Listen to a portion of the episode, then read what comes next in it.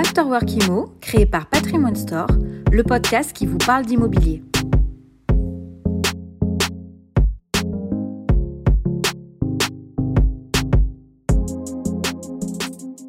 Vous êtes nombreuses et nombreux, encore une fois, à nous demander euh, comment on se positionne, est-ce que les taux d'intérêt vont continuer à augmenter, qu'est-ce qui se passe, pourquoi ça monte aussi vite? Pour ça, il faut trouver la réponse dans les pouvoirs qui nous dirigent. La seule réponse aujourd'hui crédible à l'inflation, la seule arme disponible pour les banques centrales, la Fed aux États-Unis et la BCE en Europe, la seule arme pour lutter contre l'inflation, c'est la hausse des taux d'intérêt.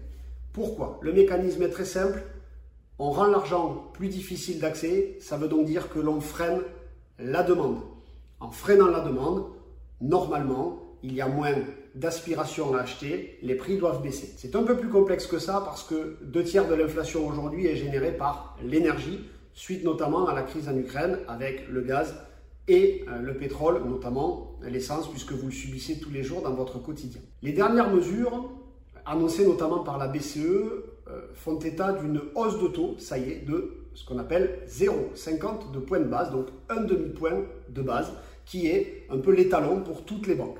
Ça veut donc dire que si les banques achètent un demi-point de plus, elles vont donc le revendre à minima un demi-point de plus. La question qu'il faut se poser, c'est jusqu'où ça va aller? Eh bien, ce qu'il faut savoir, c'est qu'on n'en sait rien. Aujourd'hui, tant que l'inflation ne sera pas maîtrisée et contrôlée, les taux continueront d'augmenter.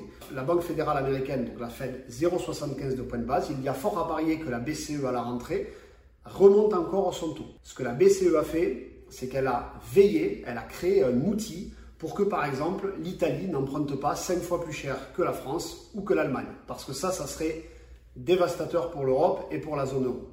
Avec cet outil, normalement, l'harmonisation de la hausse des taux devrait continuer. Pour vous donner un élément rationnel et factuel, les taux d'intérêt que vous aviez jusqu'à maintenant n'étaient pas des taux d'intérêt normaux, étaient des taux d'intérêt totalement hors marché, beaucoup trop bas, non générateurs de marge pour personne. Et ça, c'est pas bon.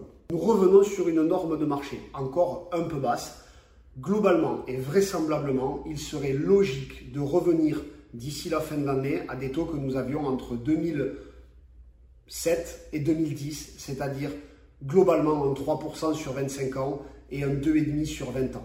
Ça, c'est notre prévision pour les taux. Encore une fois, ça ne se base que sur de l'analyse factuelle des prévisions. Si l'inflation retombe en dessous de 5%, la hausse des taux s'arrêtera puisque ça sera le cycle naturel.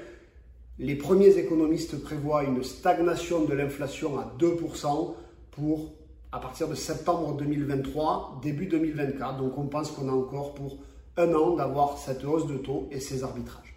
Voilà ce que je voulais vous répondre à vos nombreuses questions. Ça ne veut pas dire qu'il ne faut pas investir, puisque je vous le rappelle, vous déduisez vos intérêts d'emprunt. J'espère que cette, euh, ce petit flash actu, en tout cas, ou cette réponse plus courte, euh, vous a plu.